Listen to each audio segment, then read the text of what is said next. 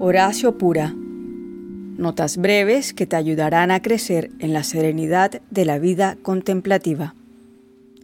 Así que nuestra vida misma es un viaje, tal vez una peregrinación del amor al amor. Y todo nuestro amor humano, que es desinteresado y cuidadoso, es en efecto lo que es más real acerca de ser humano.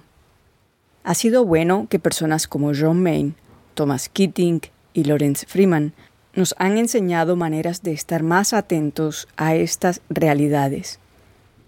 El camino de la oración repetitiva es simple, es antiguo y nuevo. Nos enseña a dejar todo de lado por un tiempo, excepto pasar tiempo con Dios, con un esfuerzo consciente por estar atentos a la realidad de la presencia de Dios.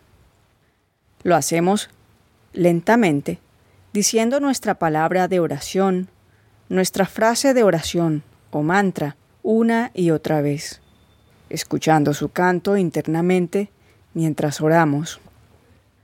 Ora siempre. Esa es la manera de ser más real, porque estamos manteniendo contacto con Dios, que es el único que nos sostiene en la vida por su amor. Necesitamos médicos, psiquiatras, odontólogos, terapeutas, abogados, entrenadores deportivos, entrenadores de vida o de carrera y una multitud de otras personas que nos ayuden a manejar nuestra vida. Nadie puede hacer por nosotros lo que Dios hace en la oración.